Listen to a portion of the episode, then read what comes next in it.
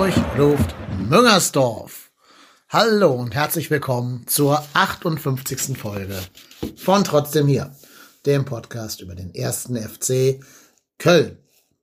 Der erste FC Köln, der ja bereits als Aufsteiger und Meister feststeht, der zweiten Liga, hat am Wochenende gegen den SV Jan Regensburg gespielt und sich mal wieder von seiner schrecklichen Seite gezeigt. Eigentlich ist dieses Spiel ein typisches Anfangsspiel gewesen. Du gerätst irgendwie dusselig, dämlich, selbst verschuldet 2-0, 3-0 in Rückstand, haust dir im Prinzip die Tore dabei selber rein und hast dann nicht wirklich die Mittel, nochmal irgendwie ranzukommen, auch weil du dann aufmachen musst, der Gegner kontern kann und deine Konter nicht vernünftig abgesichert sind. Der einzige, ja, Negativaspekt daran ist halt, dass Markus Anfang gar nicht mehr auf der Trainerbank saß. Ich muss aber auch zugeben, so Spiele wie das haben wir zuhauf gesehen. Also Spiele, wo es für Köln sportlich um nichts mehr ging und die der erste FC Köln dann auch komplett abgeschenkt hat.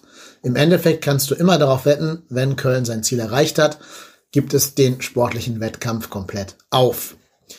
In Lautern darf man bis heute noch von einer zweiten Zweitligasaison mehr als nötig ausgehen, weil Köln nach dem erfolgreichen Aufstieg keinerlei Ambitionen mehr hat, noch Spiele zu gewinnen.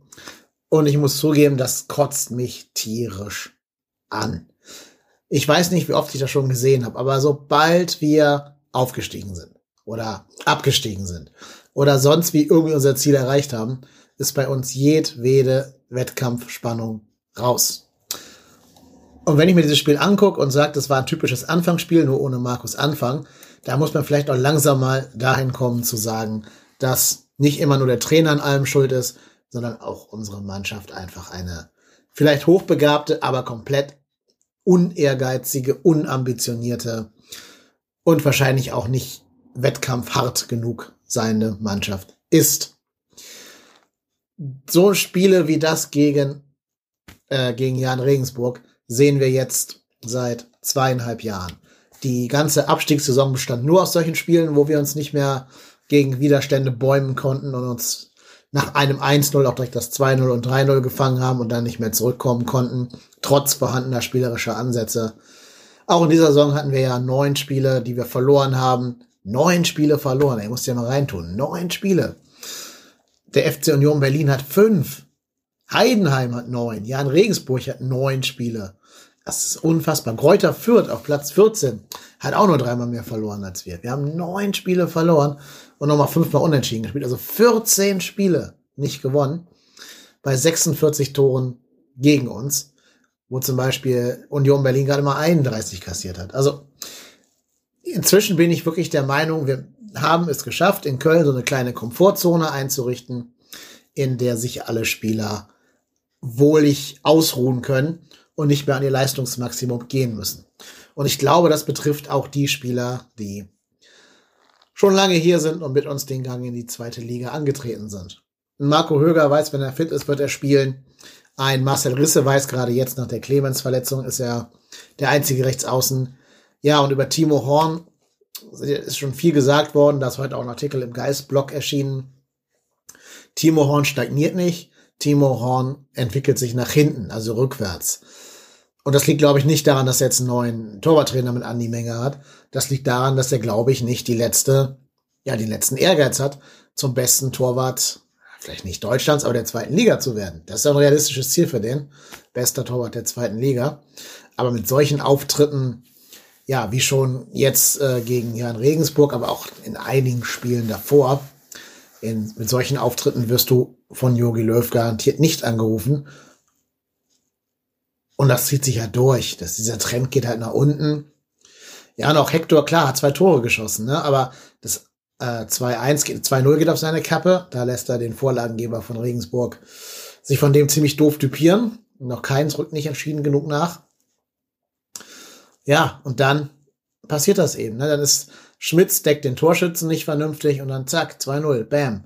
Nachdem die das 1-0 schon reinge reingefischt hast, weil Psychos und, und Horn es nicht schaffen, nach 33 Spielen miteinander zu kommunizieren und da aufeinander irgendwie äh, ja, Rücksicht zu nehmen, dass der eine rauskommt und der andere nicht.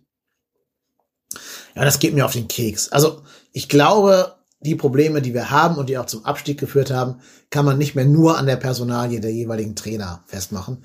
Auch wenn ich fachliche Kritik an Rutenbeek und an, an äh, Markus Anfang hatte und habe, die gehen dadurch nicht weg. Die haben Fehler gemacht. Das werden die selber auch so sehen, dass sie Fehler gemacht haben.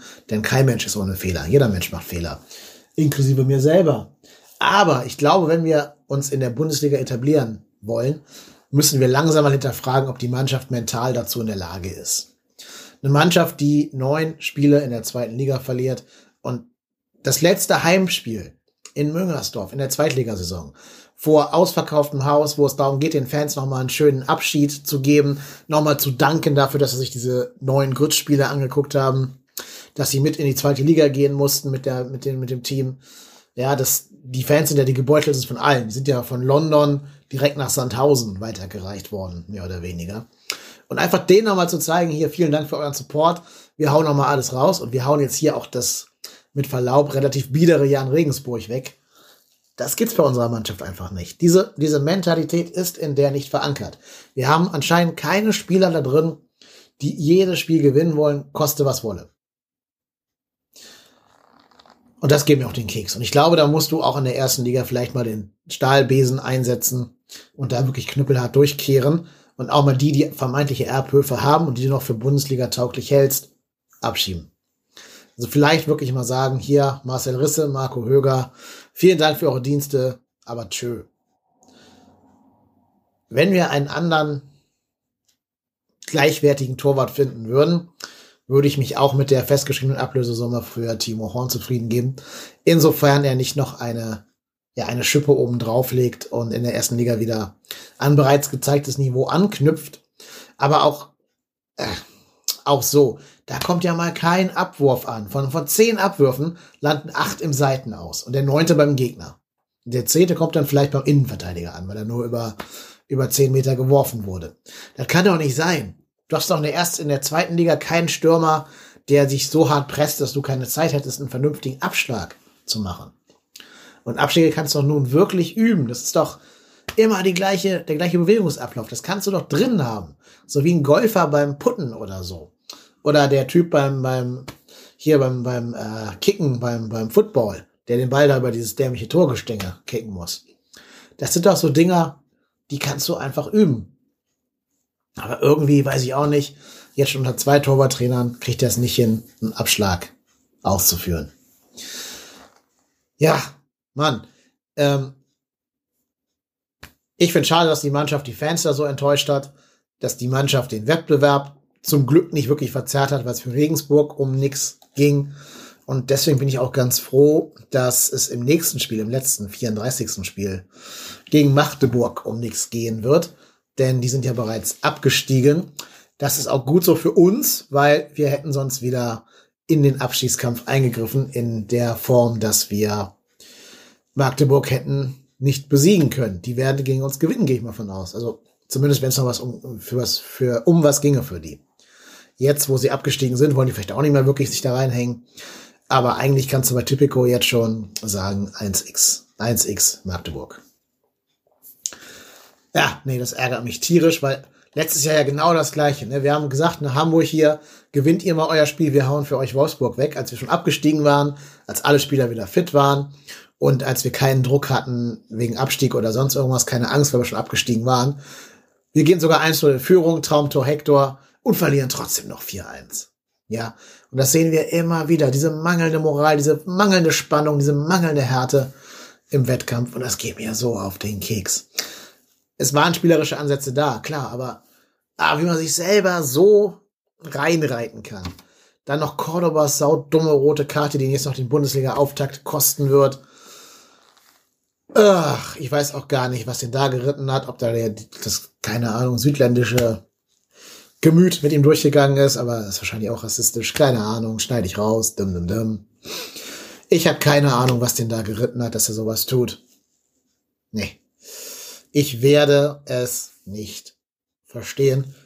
Ich muss aber auch sagen, zum Thema nicht verstehen, ich habe auch nicht ganz die Aufstellung und die, die Einwechslung verstanden von Pavlak und von Manny Schmid.